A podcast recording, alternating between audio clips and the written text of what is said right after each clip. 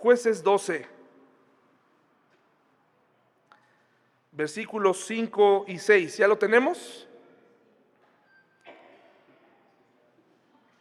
Dice así, hermanos y hermanas.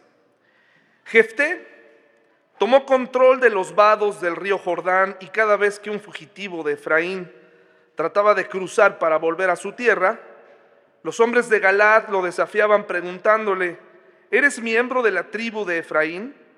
Si decía el hombre, no, no lo soy, ellos le pedían que pronunciara la palabra Shibolet.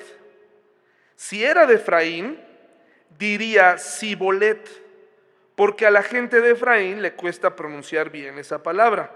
Entonces se lo llevaban y lo mataban en los vados del Jordán. En total mataron a 42 mil de la tribu de Efraín en esos días. ¿Cuál es la palabra que no pronunciaban bien, hermanos? Shibolet o Sibolet. Como aquellas personas de esa región no lo podían pronunciar, de esa forma sabían de qué región eran y pues los mataban.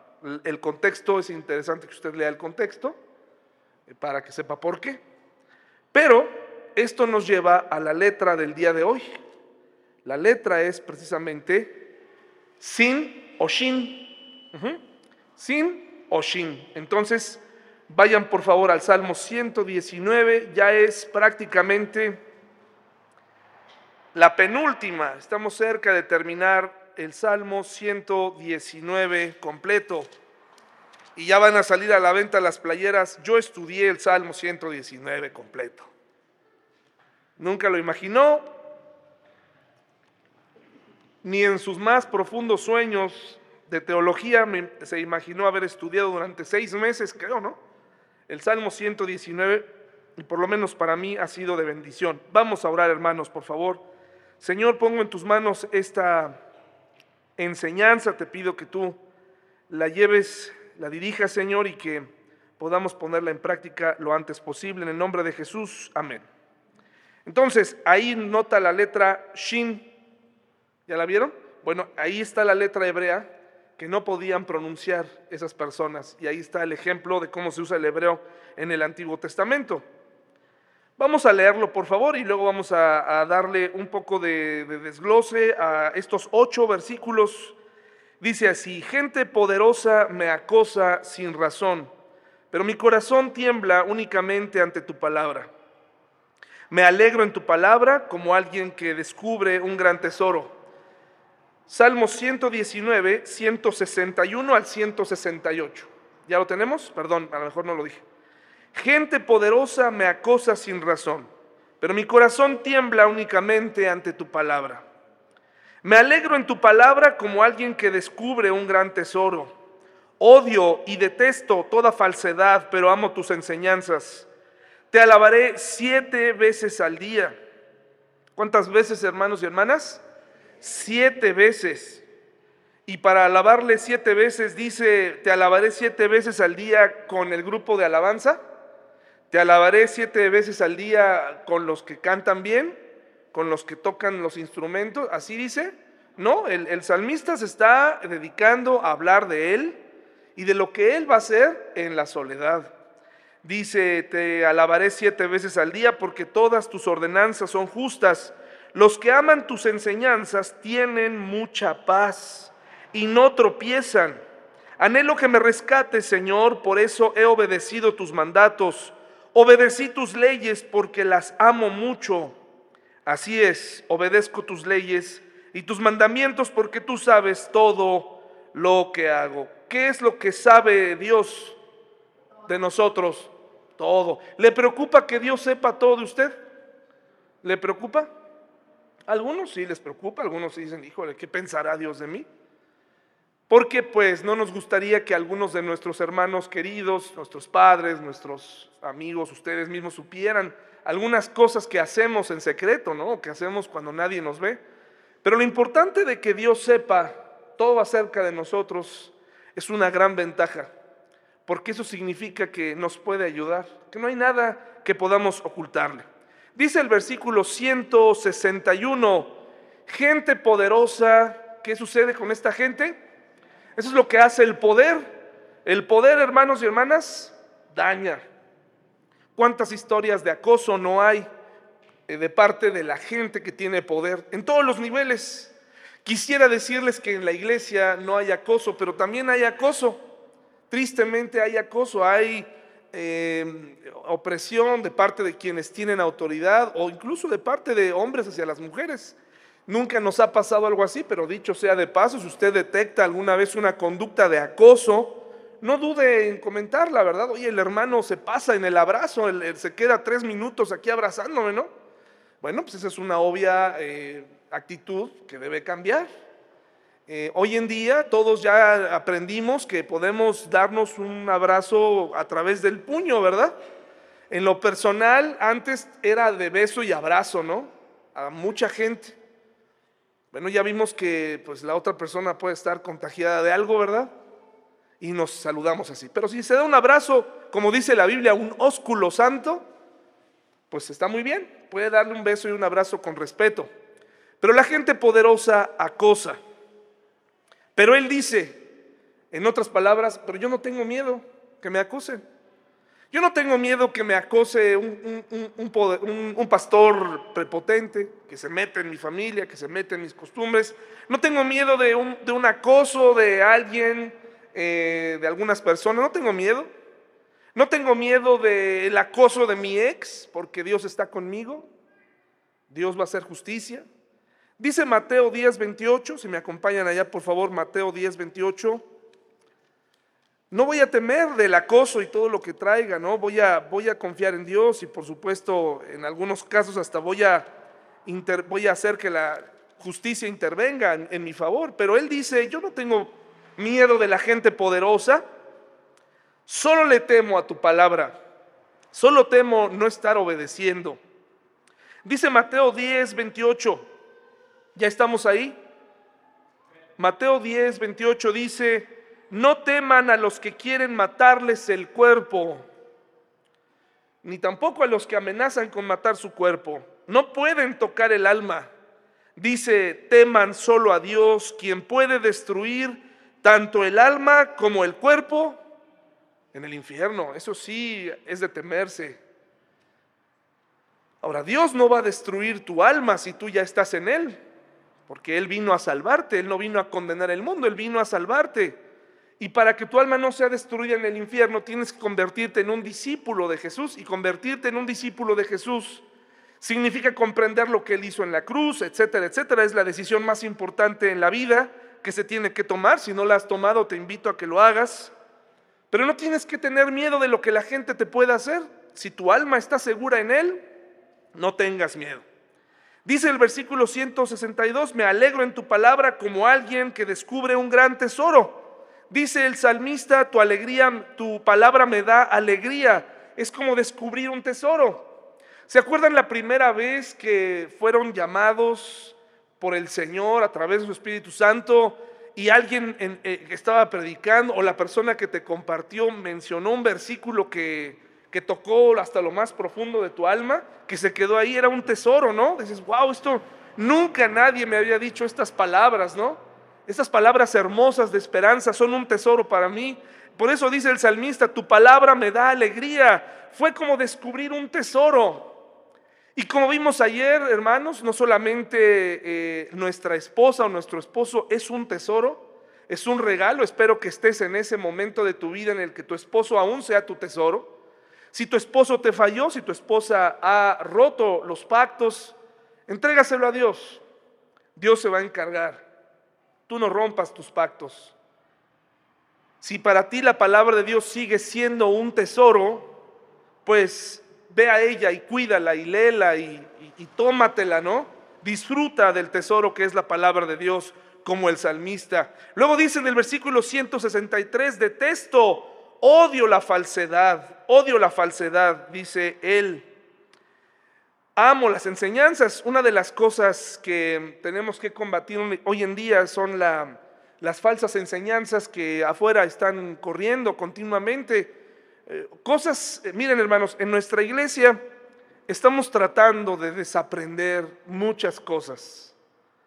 Cosas que hacíamos, que creíamos que eran correctas, que creíamos que eran buenas. Muchas personas se niegan a desaprender. Para muchos de ustedes es sorprendente, es sorpresivo que en la iglesia no hagamos una invitación para que la gente pase al frente para aceptar a Cristo. Pero ¿saben qué me he dado cuenta, hermanos y hermanas? Que esa decisión puede ser más perjudicial para aquellas personas que pasan y no están comprendiendo qué es lo que les invitó a hacer el pastor o la persona que te invitó. Pasan al frente, lloran porque se están divorciando, porque tienen un problema de salud, porque tienen un problema económico y de alguna forma piensan que van a encontrar aquí las respuestas a todo eso, pero realmente lo que el Señor Jesús quiere es cambiar sus vidas y por supuesto que va a intervenir para transformarles y para darles una vida más allá de lo que ellos imaginaban.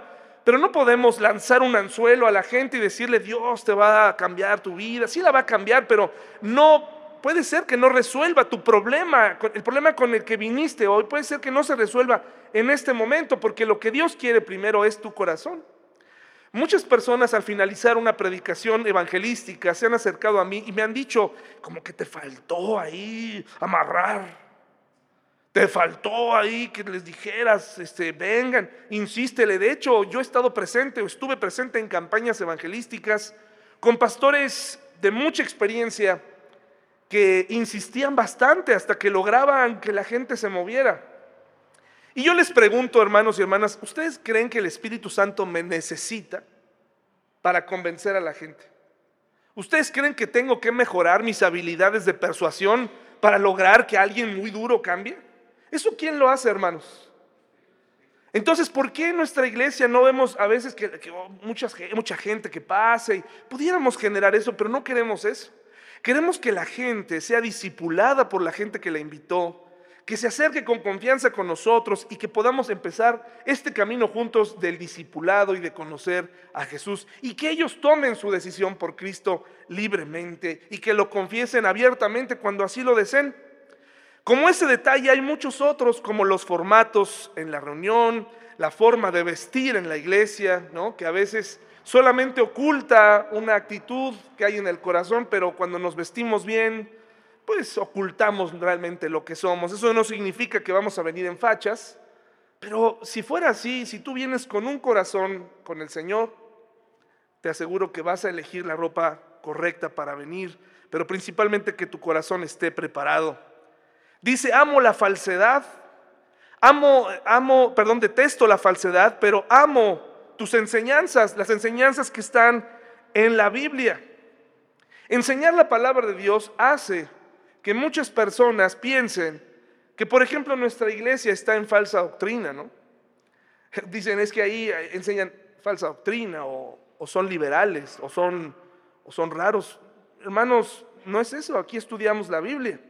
Si usted estudia la Biblia se dará cuenta que en ningún lugar hay un programa establecido que se tiene que llevar a cabo los domingos. No existe. Eso fue con siglos después. Y eso me lleva a la siguiente cosa. Dice, te alabaré siete veces al día, porque todas tus ordenanzas son justas. ¿Por qué el salmista se le ocurrió el número siete, hermanos y hermanas? ¿Por qué? ¿Por qué? Toda la semana, muy, muy bonito, sí, sí, por, recordar eh, cada día en un solo día. ¿Qué más? ¿Por qué, ¿Por qué pensarán? Bueno, yo pienso, hermano, el 7 en la Biblia es el número perfecto. Eso simboliza en el 7 en la Biblia, es, un número de perfección. Entonces el salmista en realidad no está pensando en, en, tomar su guitarra en las mañanas y andar solito ahí mientras hacía su quehacer y cantarle a Dios, ¿no? Te alabaré, te alabaré, o así alguna canción por ahí. No, no se está refiriendo a eso, hermanos. Está diciendo, te voy a alabar de manera perfecta. Y quiero decirte hoy que la alabanza perfecta no depende de los músicos, no depende del ritmo, no depende de la ejecución, no depende de las emociones. Hermanos, yo he escrito las mejores cartas. Si alguno no lo sabe, en algún momento de mi vida escribí un poemario Muchos de esos poemas los escribí bajo la influencia de la música. Porque la música tiene ese poder de influir. Por eso es que cuando escuchamos a nuestros hijos que detrás de la puerta se escucha alguien gruñir, Si han escuchado este, este tipo de música, no, no lo estoy diciendo para, que, para juzgarlo, sencillamente, pues es un género que es difícil de apreciar, pero me parece que ahí se aprecia más, lo, entre más gutural sea, es mejor. Y hay una técnica para que sea gutural, ¿no? O sea, y entre más profundo y escabroso, es mejor. Nos da miedo porque sabemos que aunque esa música puedes apagarla, va a influir en el, en el ánimo de ese, de ese joven. Lo va a influir. La música tiene poder. La música te mueve. He escrito cartas de amor bajo la influencia de la música y las lees años después y dices, ¿en qué estaba pensando? ¿En qué estaba pensando? Te dejaste llevar por la música. Las emociones que transmite la música, cómo te mueve, cómo te lleva, cómo te anima cuando haces ejercicio la música, cómo realmente sientes que la sangre bombea más, que tu corazón se acomoda. Y, por eso es que la música es tan intensa, tan, tan interesante, que como es tan interesante, muchos pastores dicen, ten cuidado con ella. Ten cuidado porque eh, es más, prohíbe cualquier tipo de percusión porque ellos dicen, la percusión es el corazón del diablo. No hay ningún lugar en la Biblia que hable claramente de que el diablo se, haya hecho cargo de la música específicamente así claramente. Yo creo que la música la hizo Dios. Y el que Él haya hecho algunas responsabilidades, haya tenido con eso, no quiere decir que Él tiene un poder sobre eso. En especial Él toca todo lo que tiene que ver con el hombre. Pero la alabanza perfecta no depende nuevamente de los músicos, ni del ritmo, ni de la ejecución, ni de las emociones. Si dependiera de eso, hermanos y hermanas, la verdad es que sería muy difícil alabar. Eh, la gente hoy en día está esperando ritmo, está esperando movimiento, está esperando que se mueva su corazón. De hecho, yo he estado presente en lugares donde está la predicación, se hace el llamado por Cristo y se escucha un piano. Y se escucha, hermanos, así mientras el pastor está, ven al Señor. El Señor puede cambiar tu vida. Y además le ponen un tonito, ven al Padre, el Señor te ama. El Señor quiere cambiarte. Quiere sanar tu vida, hermano. Amigo que nos visitas. Ven al Señor. ¿Cuánto amo al Señor? ¿Cuánto amo? Y empieza, ¿no? Bueno, y se escucha un piano. Y se escucha la de renuévame. Renuévame, Señor Jesús. Y así el pianista está así clavado, ¿no? Y entonces, ¿qué está pasando contigo ahí? Decimos, caray, ¿cómo es que no se levantan? Yo me levantaría otra vez. Yo aceptaría a Cristo dos, tres, cuatro veces. Has sido engañado por tus emociones. Has sido engañado. Esa no es la alabanza verdadera. Esa no es la alabanza verdadera. Ese, no es el momento con Dios. Ese es un momento muy emocional. Ese es un momento que, ayuda a que la gente llore y que la gente diga, sí, cierto, ¿no? Yo quiero lo que está diciendo ese cantante. Tenemos que tener cuidado porque la música mueve. Segundo de Samuel 6, 14 al 15, 6, 14 al 16. ¿Qué es entonces la verdadera alabanza? Miren hermanos, hoy en día las personas están buscando en las iglesias todo un paquete y aunque no lo crea, hay personas cuyo punto diferenciador para elegir una iglesia y otra ha sido la alabanza. Directamente me lo han dicho. Y están en su derecho. Solamente hoy voy a explicar cuál es la verdadera alabanza. Pero mucha gente dice, oye, ¿sabes qué? Es que me gusta la iglesia, sí, está bien y todo, pero no me gusta la alabanza y mejor me voy a otro lado donde esté la alabanza. Y está bien, hermanos, lo que ya no está bien, y eso no está bien, hermanos, aunque todos tenemos dones, diferentes dones para hacer cosas, lo que no está bien es que hemos llegado a un grado en donde hay audiciones para que la gente pueda tener cierto nivel para tocar. Ahí ya no está bien. Me parece que ahí ya nos equivocamos. O que la alabanza dura una hora, hora y media, y el predicador llega y rara vez abre su Biblia. Tenemos que tener cuidado, hermanos. La alabanza en nuestra iglesia, en algún momento intentamos escribir nuestros propios coros. Mi hermano se ponía a escribir algunos coros, algunos gustaban, algunos no gustaban. Otros nos decían, no vuelvas a cantar ese coro, ¿no? Y desanima bastante, pero, pero bueno, este, eh, la intención era saber el origen, de dónde estaba brotando ese coro, porque no sabíamos de dónde había venido. Cuando mi hermano se va, pues dejamos de hacer eso, pero ahora la gente que está a cargo de la alabanza selecciona los coros que consideran que pueden ser de ayuda, de alabanza, y ahí la alabanza entonces se convierte en un, en un trabajo en equipo para el Señor, ¿no? El que toca, pero también el que canta. El que canta también tiene una responsabilidad muy grande. No solamente los que estamos al frente debemos sonreír, sino también los que están sentados cantando. Ahora, si no sonríes, está bien, puede ser que en ese momento tengas una situación. Yo prefiero no sonreír a sonreír hipócritamente. Sonreír como el guasón así, ¿no? Sin, con los ojos vacíos, sonriendo falsamente y en el fondo estoy deseando que esto acabe, ¿no?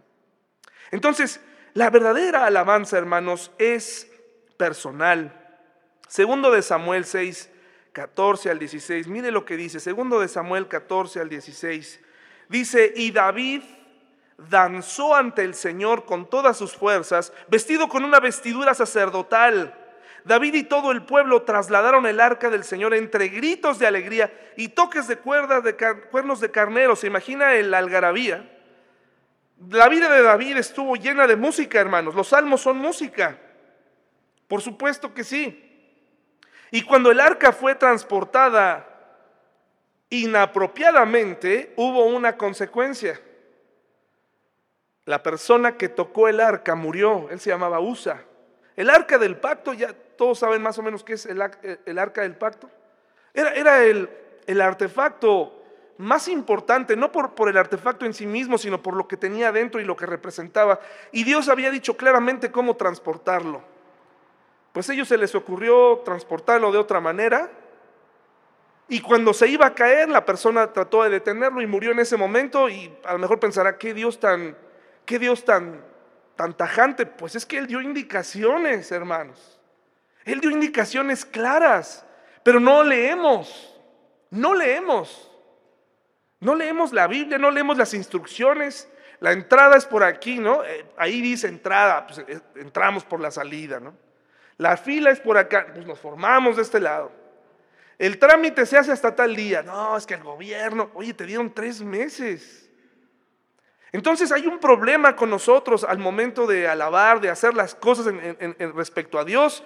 Y en segundo de Samuel 6, del 5 al 9, hermanos, miren lo que dice aquí. Segundo de Samuel 5 al 9. David y todo el pueblo de Israel celebraban ante el, el Señor, entonando, ¿qué hermanos? canciones y tocando todo tipo de instrumentos musicales, liras, arpas, panderetas, castañuelas y címbalos. Cuando llegaron al campo de trillar de Nacón, los bueyes tropezaron y Usa extendió la mano para sujetar el arca de Dios. Entonces se encendió el enojo del Señor contra Usa y Dios lo hirió de muerte debido a lo que hizo. Dios, hermanos, no castigó a los músicos, no castigó la algarabía, los gritos, la felicidad que a veces es cierto que nos falta en la iglesia. Pero es una línea muy delgada. Si yo empiezo a asusar a la gente, si, si, yo empiezo a levantar las manos, que aunque yo he dicho aquí que cualquiera que tenga el deseo de alabar a Dios y levantar sus manos, adelante. Lo puede hacer con confianza. Pero no por eso quiere decir que todos lo tenemos que hacer. La alabanza perfecta, hermanos y hermanas, es una alabanza que proviene del corazón. Es una alabanza que proviene para cualquier circunstancia y en medio de la fiesta, ¿qué pasó? Se perdió el temor. En medio de una alabanza en donde predomina el que dirige, en medio de una alabanza donde predomina el pastor, se pierde, hermanos, a lo que realmente hemos venido. Venimos a alabar a Dios, hermanos y hermanas. Y cada vez que suena un acorde, esperamos de ustedes que cada quien esté dedicando a Dios ese fragmento. Hay un, hay un libro que les compartí que se llama Cristianismo Pagano, que no estoy totalmente de acuerdo en todo lo que dice, pero creo que últimamente he entendido por qué escribió un libro tan duro en contra de casi todo lo que sucede en la iglesia. Y eso es porque lo que se ha perdido entre los cristianos es la autenticidad, hermanos. No alabamos como se debe, no estudiamos como se debe, no tenemos el compromiso que debemos tener y solamente vemos lo superficial de las cosas. Solamente alabamos si nos gusta, si es grato o no, si el que está al frente nos transmite algo o no. Y eso no debe ser, hermanos y hermanas. En nuestra iglesia han pasado muchas personas que han dirigido con muchos y diferentes estilos. Y al inicio había un joven que apenas sabía tocar la guitarra. Para serles franco, a veces la tocaba muy mal. Pero eso no era un impedimento para alabar a Dios. La gente alababa con gozo, con gusto. Cuando tu alabanza está centrada en lo que otra persona hace, puede ser que nos contagiemos mutuamente, que podamos decir, oye, qué, qué alegría me transmites, está bien, pero la alabanza perfecta de la que habla el salmista, de la que va a alabar a Dios siete veces al día, se trata de una que es interna. ¿Por qué? Porque mire lo que sucedió. Segundo de Samuel 6, del 20 al 23. Mire lo que dice. Segundo de Samuel 6 del 20 al 23. Cuando David regresó a su hogar para bendecir a su propia familia, Mical, la hija de Saúl, salió a su encuentro y le dijo indignada, su, esposa, ¿no? Dice, qué distinguido se veía hoy el rey. ¿Se la imaginan? Porque David estaba danzando de alegría. Y danzó tanto de alegría de ver el arca y ver a la gente, y que no en todos causó una una agradable impresión. Causó indignación a su propia familia. Y dice, qué distinguido se veía hoy el rey de Israel exhibiéndose descaradamente delante de las sirvientas, tal como lo haría cualquier persona vulgar. Cualquier similitud con la realidad del reproche es pura coincidencia, ¿verdad? Qué ridículo eres, David. David le replicó a Mical, estaba danzando delante de, quién, hermanos? Del Señor. Si tú haces las cosas para el Señor, nadie podrá detenerte, incluyendo la alabanza. Nadie podrá acabar con tu gozo. No importa que aquí hubiera un órgano de la época bizantina, no sé si en la época bizantina había, pero suena muy allá, entonces bizantino, ¿no? Pero no importa si hay un órgano, no importa quién esté al frente, tú y yo debemos alabar a Dios de forma perfecta y ofrecerle a Él dentro del corazón. Les decía lo del libro porque eh, Él sugiere en el libro que deberíamos adorar de forma diferente. Para empezar, Él está en contra de que nos reunamos en lugares como este. Él dice que vayamos a nuestra casa y que ahí adoremos a Dios. Pero además dice que la alabanza, hermanos y hermanas, tendría que brotar de forma espontánea. Es decir, que no deberían existir los líderes de alabanza ni nada de eso. Y que debería de pronto algún hermano empezar a cantar una canción. Y todos así, ah, ya Dios le puso la canción, vamos a seguirlo. Y todos espontáneamente alabando a Dios. Hermanos, discúlpenme, pero creo que eso no funciona. Eso no funciona. Es bonito cantar congregacionalmente, es, es, muy agradable. Pero algo que tenemos que desaprender, hermanos, es que no debemos depender de nadie para alabar a Dios. Ni mi gozo, ni mi enseñanza. No, es que el domingo David, este, eh, como que no enseñó muy bien. Y, está bien, ¿eh? Puede ser que haya días que no encuentres la consistencia que tú buscas. Pero no dependas de mí.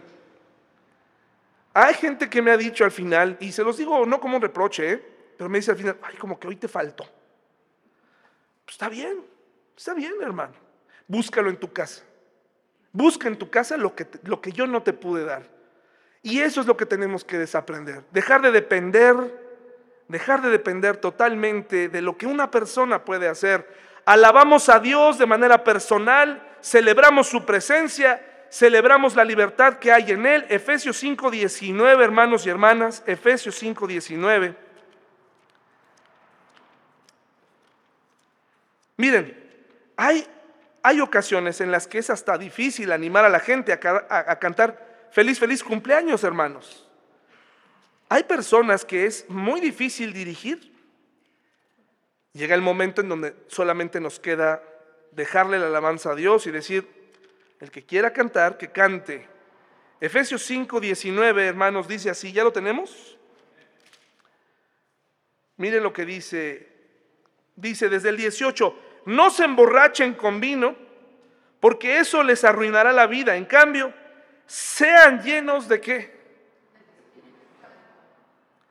Cuando tú vienes a la iglesia, hermano y hermana, hay algo esencial para la alabanza, no solamente en la iglesia, sino en todos los días. Y esa persona es el Espíritu Santo. El Espíritu Santo mora en ti, hermano y hermana. Si tú eres creyente, mora en ti. Entonces Él provoca en ti el deseo de alabar el deseo de compartir. Cuando tú dependes de nosotros para cantar, lo que está sucediendo es que está revelando un problema en tu corazón. El Espíritu Santo está apaciguado. Necesitas de mí. Necesitas que yo esté acá, ¿no? Renuévame, Señor. Levanta las manos. Vamos, síganme. Ya no quiero. ¿Cómo? ¿Ya no queremos qué? Ser igual. Eso es. Eso es lo que tú necesitas de mí. Tú necesitas que yo eh, haga eso. Necesitas que alguien haga algo, un movimiento, algo que se pare. Por eso las iglesias, hermanos, están tan desesperadas por robustecer su parte de alabanza. Y las luces que prenden y, los seguidores al cantante. Y están al frente como en un escenario. Cuando, hermanos, cuando yo voy a un concierto, espero que la persona que está tocando logre sacarme una emoción. Eso es lo que yo espero, porque eso fui. Bueno, en la filarmónica no. Me sacan una emoción, pero estoy tranquilo. Por eso no voy. Me gusta, un, me gusta cantar con mi esposa en los conciertos. Me gusta disfrutar, porque eso fui. Cuando vengo a la iglesia y veo al público y veo que están callados y me siento triste, tienes que recordar algo. La alabanza no es para ti. La alabanza es para Dios. Y si encuentras en cada palabra, en cada renglón motivo de alabanza, cántalo. Cántalo. Exprésalo. Con libertad. Ah, han pasado tantos años tratando de impedirle a la gente que manifieste que tiene una necesidad, ¿no? que no vayan a levantar la mano aquí, no se vayan a volver locos, ¿no? No, hermanos en tu lugar, a veces dan ganas, ¿no? De poner tu mano en tu corazón, cerrar tus ojos. Está bien. Pero no esperes a que yo te diga, a ver, hermanos, levanten las manos, por favor. Vamos todos juntos, arrodillados. Hermanos, aunque no lo crean y parezca de risa, mucha gente va a eso a la iglesia. No es un problema menor. Nos da risa, pero revela de lo que está hecha una iglesia. Entonces, Dice Efesios 5:19, hermanos, que debemos cantar salmos e himnos y canciones espirituales entre ustedes, haciendo música al Señor con Daniel. Ahora vamos a hacer música al Señor con Daniel. Que pase Daniel, que pase Eleazar. Vamos a traer a Daniel, vamos a traer a quien tenga que venir para que nos dirija. Eso dice, ¿cómo vamos a hacer música, hermanos? Porque Pablo sabe que no todos sabemos tocar un instrumento. Ahora, qué mejor que haya una persona que pueda tener la habilidad, ¿no? Para sonreír, para a lo mejor un poquito, ¿ah? Está bien, pero no debemos depender de él. Porque el día que se vaya, ah, ya perdimos el poder, ya no tenemos nada. Ay, como quisiera esa música juvenil y ruidosa para que me sienta mejor con mi Dios. Dice 1 Corintios 14, 15, hermanos, por favor. Primera Corintios 14, 15. Hay algo que se ha perdido con el paso del tiempo, hermanos y hermanas, y es que hemos dejado de hacer las cosas con el entendimiento. Nuestras emociones prevalecen y eso me incluye. Hay ocasiones es que me, me he dejado influir por mi temperamento, por mis emociones. Y he arruinado un sermón, he arruinado un mensaje de la Biblia por mis emociones. Dice 1 Corintios 14, 15, hermanos y hermanas, ¿qué debo hacer entonces? Oraré en el Espíritu y también oraré con palabras que entiendo. Y esto descubre totalmente lo que otras iglesias hacen de orar sin ningún tipo de entendimiento. Dice, cantaré en el Espíritu y también cantaré con palabras que lo que ponemos aquí, hermanos y hermanas, está en alemán. Lo que ponemos aquí al frente, necesitamos que Ricardo, que tiene conocimiento de algunos idiomas, pase a traducirla. ¿Hay alguien aquí que tenga alguna eh, lengua autóctona? Estoy hablándole a que habla en náhuatl. Eso no fue náhuatl, ¿eh? Pudo haber pasado por lenguas ¿eh? en algunas iglesias. ¿Hay alguien que no comprenda lo que ponemos aquí? Entonces, ¿por qué no cantamos? Qué bueno, porque por en cuando soy débil, ¿qué? Entonces soy fuerte. Entre más desentonado estoy, que salga de lo profundo. Había un joven en una iglesia donde íbamos, probablemente algunos los conocieron, que era muy desentonado, muy desentonado. Estaba en un grado de desentone que decíamos, wow, ¿no? Pero él sí contagiaba. ¿Saben por qué? Porque provenía de su corazón. A él no le importaba si, si nos llevaba a todos en el tono mal. Él cantaba con gusto. Porque entendía las palabras, hermanos, que decía aquí. Y entonces con todo su entendimiento, él cantaba. Cuando le cantamos a Dios y le decimos, oye mi corazón y mi espíritu cantar. Oye mi corazón, Dios.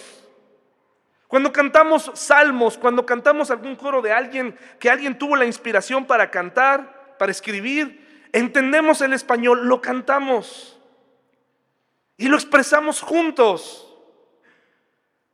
No es necesario que hagamos más. Me ha pasado por la mente, hermanos. Ha pasado por mi mente el, de hecho, una de las primeras cosas que quiero que sepa que pasaron cuando recién eh, eh, empecé en la iglesia, en el pastorado, fue encontrarme que uno de mis principales errores en aquel momento, hace 10 años, para algunos, fue haber aceptado a un baterista en la alabanza. Pero las personas que se ofendieron conmigo de la iglesia madre, vamos a llamarle de mothership, ¿no? Este, church, me decía, ¿sabes qué? Eh, qué mal, qué mal que hayas permitido. Y entonces la gente que venía y veía la batería, ni, bueno, ni, ni se quedaban a la enseñanza, ¿eh? Falsa doctrina y falso profeta. Lo que nunca me preguntaron es, ¿por qué aceptaste una batería? En ningún momento pusimos afuera, oye, se solicita baterista. Nunca pusimos eso. Pero un día llegó un joven que no sabía tocar absolutamente nada más que una batería. ¿Y qué le iba yo a decir, hermanos? Híjole, ¿qué crees? No puedes. ¿Por qué no? Aquí había tamboriles, aquí había címbalos, aquí había percusiones. Adelante. Al siguiente domingo ya traía su batería estaba tocando. Ya las decisiones que tomó después son otro, otro boleto. Pero a veces, hermanos, es cuestión de incluir. No nos debe contagiar una persona, hermanos. Necesitamos alabar a Dios de forma personal, de forma perfecta y con todo el corazón. Versículo 165, hermanos, por favor, del Salmo 119. Salmo 119. Dice su palabra que ama sus enseñanzas, porque amar las enseñanzas de Dios trae paz. Dice el, Salmo 165, los que aman tus enseñanzas tienen mucha paz. Dice, anhelo que me rescate, Señor, por eso he obedecido tus mandatos, obedecí tus leyes porque las amo mucho, así es, obedezco tus leyes y tus mandamientos porque tú sabes todo lo que hago. Y efectivamente Dios conoce por qué alabamos, por qué estamos aquí, qué es lo que buscamos, por qué elegimos quedarnos, si verdaderamente somos cristianos. Él sabe, Él sabe todo de nuestra iglesia. No se preocupe, sabe todo de mí. Puede estar confiado en que yo no puedo escabullirme de Dios. Yo no puedo engañar a Dios. Puedo engañarlos a ustedes, pero la verdad me he dado cuenta siempre, hasta con escalofríos, la verdad siempre sale a la luz. La verdad siempre sale. Es, hermano, tu cristianismo un salmo, si lo comparáramos con una canción, un salmo que se canta para luego olvidar. ¿Es tu cristianismo en general un cristianismo que depende de los demás? ¿Es, ¿Es, tu cristianismo una alabanza que se contagia a los em, demás, emocionante, o que solo se vive unos minutos y al salir olvidas a tu primer amor? ¿Es tu cristianismo una costumbre de domingo, una canción bien aprendida que repites en el momento apropiado, como una porra que se repite en el estadio, una canción que se canta cuando vas a un concierto? El cristianismo es más que un grupo de alabanza, hermanos. Es más que instalaciones. Es más que sillas llenas. El cristianismo es mucho más que eso. El cristianismo trata de tu vida, trata de tu relación con Dios. Dice Apocalipsis 2, hermanos, por favor. Apocalipsis 2, del 2 al 5. A mí me da mucho descanso pensar en esto porque cuando me di cuenta de esto, dejé de tener miedo de que la gente se fuera, porque aquí no ofrecíamos ciertas cosas. Porque me he dado cuenta que no importa cuánto añadas, cuántas amenidades le agregues a la iglesia, la gente decide irse porque no comprende lo que se hace aquí. Y de eso hablaremos en un futuro. Les hablaba la, la semana pasada que iglesias como estas van a extinguirse porque la gente dejará de venir para buscar una iglesia bien establecida. La gente levantaba la mano, es que tu iglesia no tiene cambiadores, es que tu iglesia no tiene eh, salones, tu iglesia no tiene reunión de jóvenes, me siento triste, no, no siento que esté, hermano joven, por favor, eso que te lo crean, ¿en serio, en serio no te congregas porque no hay jóvenes? ¿En serio? Ese es tu, qué pretexto. Y lo mejor es que los papás se los compren. Es el único lugar donde has aceptado esa que le pones tantos peros, la iglesia. Ninguna otra cosa. Porque como no lo ves cuestión de vida o muerte, no vas a las vacunas y dices, ay caray, no, pues aquí no veo a jóvenes, que no me la pongan. Te la tomes, te la pones. Entras a la disco, entras al antro y dices, ay no, aquí no son de mi edad, están más grandes, me van a hacer algo. Entras y te diviertes y al contrario, entre mejor, más grandes mejor porque tienen más permisos. Tienes que ser honesto contigo mismo, contigo, contigo misma. Sé honesto. Hace años que no buscas a Dios. ¿Cuál va a ser la diferencia de estar con un grupo de jóvenes? Ahora, por cierto, sí hay jóvenes aquí. Pero a lo mejor no quieres relacionarte con ellos. Y está bien. Pero no cambies la dinámica familiar. No, no metas en problemas a todos porque es que no tenemos esto. Hay reunión de mujeres y no todas están en la reunión de mujeres. Hay quienes quieren reunión de varones. Y les aseguro, solamente uno se me ha acercado para decirme, sí, sí quiero una reunión de varones. Hay quienes quieren reuniones de matrimonios, está bien. No todos estuvieron anoche aquí. Hay quienes se atreven a decir, me fui de la iglesia porque en esa iglesia no daban, eh, estaban medio flojos los estudios. Wow. Y, y te das cuenta quién lo dijo y dices, hermano, ¿En serio ese es el pretexto? Di otra cosa, di la verdad. ¿Por qué te quieres ir? Porque te aburre ser cristiano, porque no lo entiendes, porque tal vez en tus padres no ves el ejemplo de ser cristiano. Eso es otra cosa. No nos culpes a nosotros. Nosotros queremos amarte, queremos ser parte de tu vida, queremos crecer contigo. No sabemos qué más hacer para hacerte venir y aún así no vienes. No nos culpes al final por eso. Hazte responsable. Dice Apocalipsis, hermanos, Apocalipsis 2, del 2 al 5, dice así, yo sé todo lo que haces, por eso me da mucha tranquilidad. Dice, he visto tu arduo trabajo y tu paciencia con perseverancia. Sé que no toleras a la gente malvada como el salmista, ¿no? ¿Se acuerdan? Dice, has puesto a prueba las pretensiones de esos que dicen ser apóstoles, pero no lo son. Has descubierto que son mentirosos. Has sufrido por mi nombre con paciencia sin darte por vencido. Pero dice Dios, tengo una queja en tu contra no me amas a mí, ni se aman entre ustedes como al principio. Es fácil, como el amor es una decisión, es fácil dejar de amar por decisión personal la iglesia donde te reúnes, por motivos egoístas. El Dios que lo sabe todo, casi estas dos porciones se enlazan. Tenemos al salmista diciendo, tú me conoces, sabes todo de mí. Y de pronto, en Apocalipsis, Dios le dice, sí, sé todo de ti, pero has dejado de cantar como antes, has dejado de amarme como antes, has dejado, no te importan los demás y no te importo yo, solamente importas tú y cómo te sientes, solamente te importas a ti mismo, no hay más.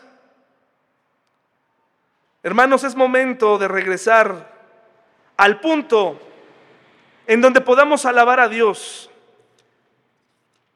de forma perfecta. La última porción de esta tarde está en el Salmo 96, hermanos y hermanas. Ahí está la última, la última parte. Hay jóvenes muy creativos. Necesitamos que salgan. Necesitamos que ayuden a Pablo. Necesitamos que apoyen la reunión de jóvenes. Necesitamos que tú, joven que estás aquí, despiertes, que te abras a las posibilidades de conocer gente nueva, de ayudar a tu iglesia. No todo gira en torno a ti ni a tus necesidades.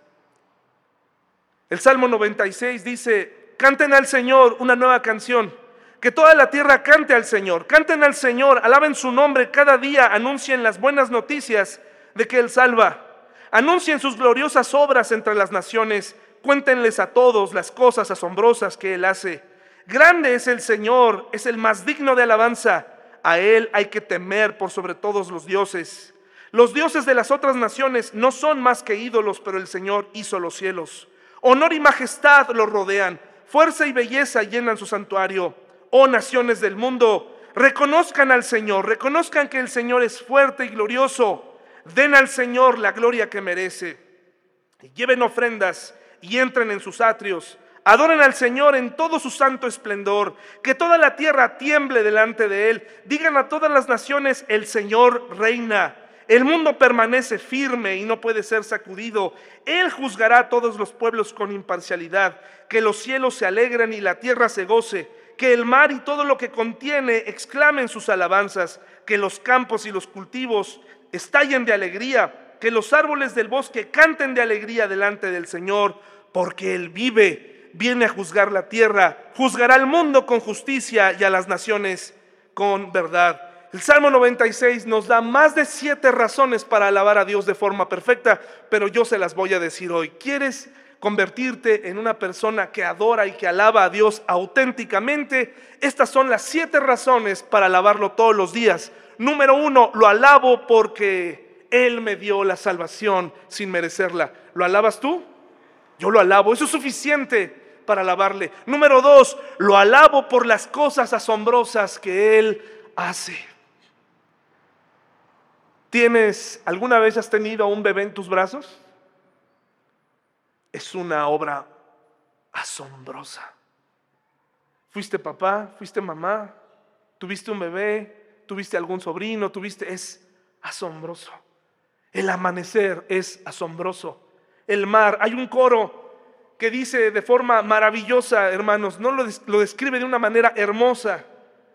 Dice, hay algo en el océano que me hace alabarte. Hay algo en el cielo que me hace quedarme sorprendido. Pero los cristianos hemos dejado de alabar a Dios de esa manera. Lo alabo, lo alabo a Dios, número tres, porque Él es el único Dios. Los otros dioses no existen. lo alabo. Las flores son asombrosas. Los ojos, tus manos. Es asombroso. Hay mucho por qué darle gracias a Dios por la vida misma. Van más de 20 mil muertos en Turquía. Hermanos, más allá de pensar que andarían haciendo mal, es pensar en el poder de Dios para mandar, permitir algo así. Lo alabo, hermanos, porque un día Él reinará. Ya no habrá problemas, ya no habrá dificultades, no habrá corrupción, no habrá jefes abusadores. Un día Él va a juzgar a las naciones. Dejará de haber esta, esto primero, segundo y tercer mundo. Dejará de existir. Por eso yo le alabo hoy. Lo alabo porque Él tiene un trono, porque su honor y majestad, por su fuerza y su belleza, yo alabo a Dios por eso. Es un Dios hermoso, hermanos, maravilloso, fiel. Si tú conoces a este Dios, sabes que lo tienes todo, aún no teniendo nada. Lo alabo porque es santo más allá de las palabras.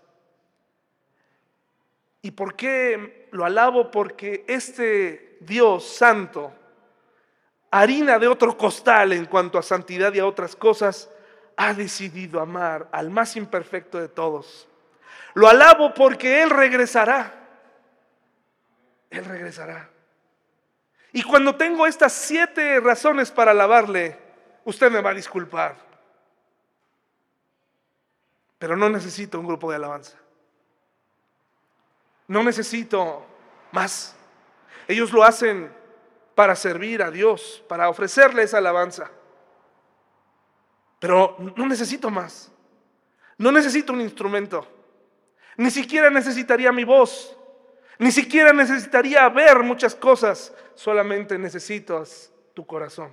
Pero si ese corazón está distraído en muchas cosas, está distraído en la religión, está distraído en las costumbres, en las formas, nunca vas a disfrutar de un cristianismo pleno, libre. No necesitaríamos muchas cosas. Estamos aquí para animarnos mutuamente, pero la alabanza siempre será y partirá de un corazón disponible. Vamos a orar, hermanos, por favor. Vamos a terminar. Gracias por su atención. Te ofrecemos, Señor, este último coro que vamos a cantar este día.